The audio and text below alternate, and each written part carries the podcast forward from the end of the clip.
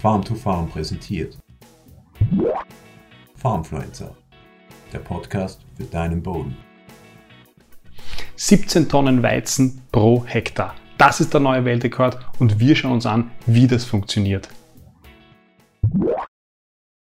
Hallo und herzlich willkommen bei diesem Video von Farm to Farm. Mein Name ist Christoph Kutscher. Wir bei Farm to Farm möchten dein Verständnis von Ackerbau weiterentwickeln, gemeinsam mit dir lernen. Wenn dir das gefällt, dann abonniere unseren Kanal auf Facebook, auf YouTube oder auf Instagram. 17.398 Kilogramm Weizen. Das hat Eric Watson, ein Landwirt aus Neuseeland, dieses Jahr geerntet und damit seinen letzten Weltrekord aus 2017 noch einmal ähm, über, überstiegen.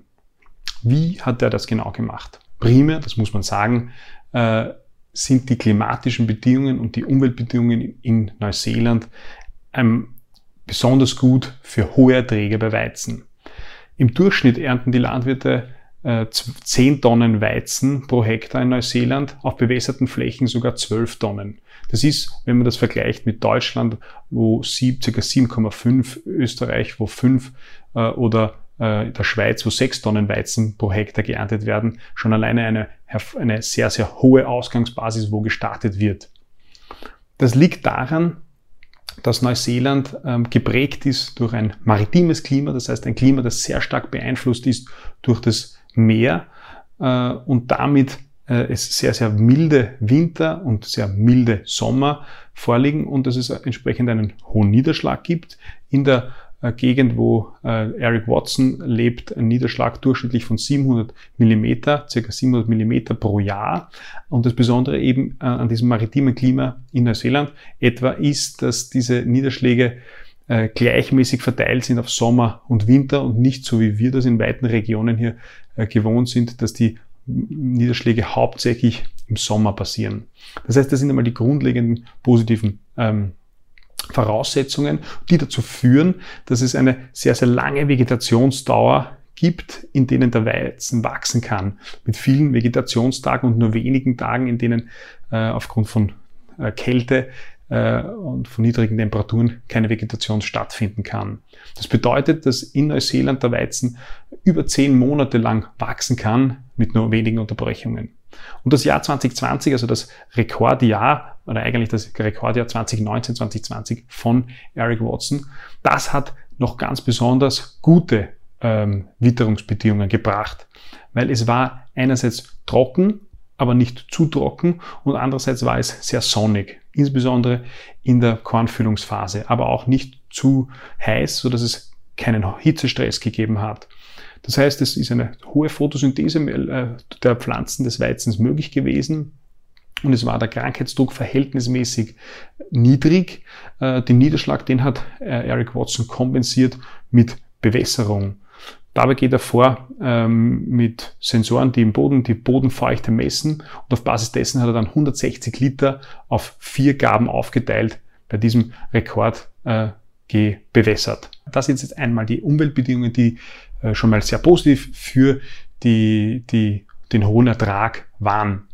Was ist nun bei ab der Aussaat passiert? Also beim Sehen, äh, wo Eric Watson sozusagen erstmal selbst eingreifen hat können, da hat er mal äh, eine neue Sorte verwendet, die ein sehr hohes Ertragspotenzial hat, nämlich die Sorte Careen.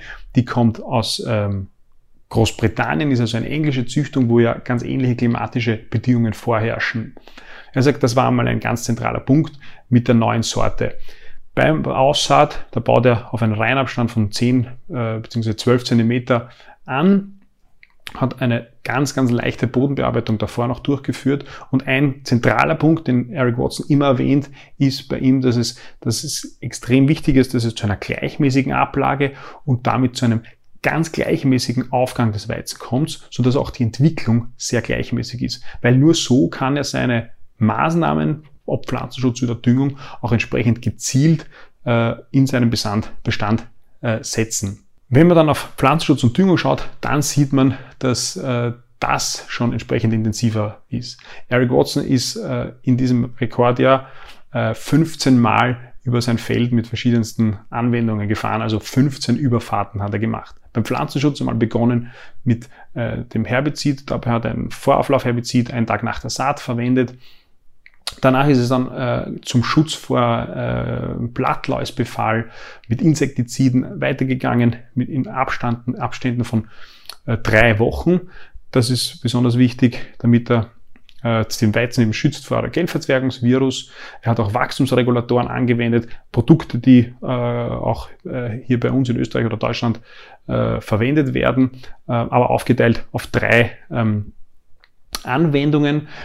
Beim Fungizideinsatz, da ist er schon eine, noch einmal intensiver gefahren, äh, weil die Sorte Carin eben sehr krankheitsanfällig ist. Er hat fünf äh, Fungizidanwendungen durchgeführt, die aber nicht durchgeführt nach Gefühl oder nach dem, wie er glaubt, sondern da ist er unterstützt worden von Fachexperten, mit denen er ein Monitoring durchgeführt hat und auf Basis dessen dann entschieden wurde, welche Pflanzenschutzmittel, welche Wirkstoffe wann eingesetzt wurden. Das heißt, schon natürlich auf sehr, sehr professioneller Basis das Ganze durchgeführt. Bei der Düngung, äh, auch da wird natürlich oder musste natürlich entsprechend intensiv ähm, gearbeitet werden. Äh, Im letzten Jahr, im letzten Weltrekordjahr 2017, da hat er noch Harnstoff angewendet als Stickstoffdünger aufgeteilt in drei Gaben dieses Jahr. Und das ist für Eric Watson einer der Punkte, warum er den Rekord wiederum hat brechen können, äh, ist er umgestiegen auf eine flüssige ähm, Dünger, flüssige Stickstoffdüngung, wobei wir nicht endgültig herausfinden konnten, ob er AHL, also Ammoniumnitrat-Harnstofflösung oder andere Stickstofflösungen angewendet hat, aber da äh, hat er eben mehrmals in verschiedenen Interviews erwähnt, dass das für ihn ein ganz, ganz wichtiger Punkt war, um auf diesen Ertrag zu kommen. Die ähm, Anwendung der Stickstoffdüngung, die wurde natürlich auch auf Basis von Bodenanalysen gemacht. Da ist am Ende des Winters bzw. am Anfang des Frühjahrs eine Bodenanalyse durchgeführt worden und auf Basis dessen dann die Stickstoffdüngung berechnet worden. Und dabei ist er auf stolze 305 Kilogramm Stickstoff pro Hektar gekommen. Ganz wichtig, äh, das erwähnt er auch äh, in vielen Interviews, ist die Düngung mit Schwefel aus seiner Sicht, aber auch Spurenelemente werden appliziert. Dabei setzt er auf Blattdünger und diese wiederum werden ausgewählt auf Basis von Analysen, von Blattanalysen. Also man sieht, der Einsatz und der Input, den äh, Eric Watson hier gesetzt hat, um auf diesen Ertrag von über 17 Tonnen pro Hektar zu kommen, der ist schon sehr beträchtlich, äh, aber eine stolze Leistung. Ich hoffe, äh, du hast etwas davon mitnehmen können äh, und wir sehen uns beim nächsten Video. Bis bald. Farmfluencer der Podcast für deinen Boden.